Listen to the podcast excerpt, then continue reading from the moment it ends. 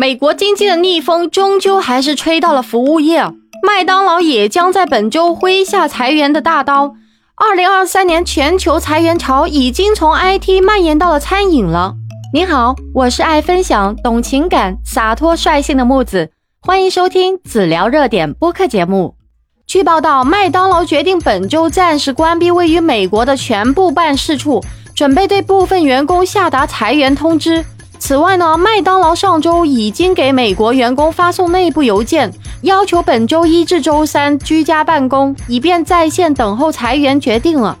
尽管美国劳动力市场依然强劲，但裁员人数一直在增加啊。例如，巨头公司 IBM、威马、Twitter。裁员政策预计，二零二三年可能会升至百分之四点六啊！在历史上，这通常与经济衰退是有关系啊。众所周知啊，麦当劳是世界级的餐厅巨头啊。根据他二月份发布的官方数据显示啊，全球雇员人数已经超过十五万，而加盟店雇员人数达到了两百万以上，其中约有百分之三十是在美国本土啊。如今麦当劳在美国裁员尚不清楚会有多少人会受到影响，但这个规模一定不会小啊！因为早在今年一月份，麦当劳 CEO 就已经表示要进行大规模的业务重组啊，部分岗位可能会转移，可能会消失。而在宣布裁员的美国服务业公司中啊，麦当劳已经不是第一个了，相信也绝不会是最后一个。那么净利润下滑了百分之十三啊，麦当劳日子也不好过。每当经济出现下滑、经济不好的时候啊，美国政府就会开始放水刺激消费，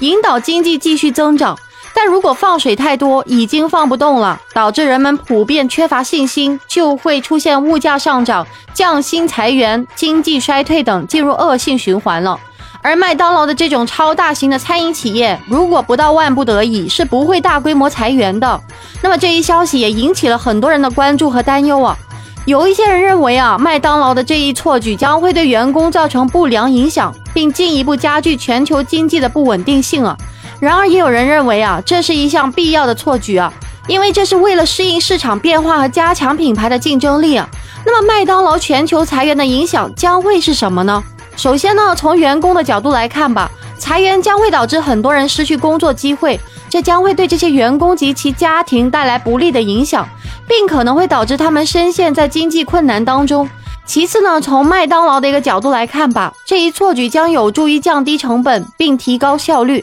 那这将使麦当劳能够更好的适应市场变化，并进一步加强品牌的竞争力。那对于消费者来说，这一错举又会带来什么影响呢？从目前的一个情况来说呢，麦当劳并没有宣布任何将关闭的门店具体位置，所以呢，我们还不清楚哪些门店将会被关闭。但是如果你是一个麦当劳的忠实消费者，你可能会发现自己去的一些麦当劳门店不再开业了。为了遏制通胀，美联储选择了连续加息。尽管确实起到了一定的效果，但二月份美国的 CPI 数据还在百分之六点五，并没有将通胀真正压下来。更糟糕的是啊，持续加息导致了经济衰退加重，越来越多的大厂相继裁员，再加上银行业相继暴雷的影响啊，如今两难已经变成了三难了：既要抑制通胀，还要实现经济增长，更要解决金融体系的结构性危机啊，这几乎是不可能完成的任务啊。现在在美国，就像在通胀、经济、金融三个鸡蛋上跳舞，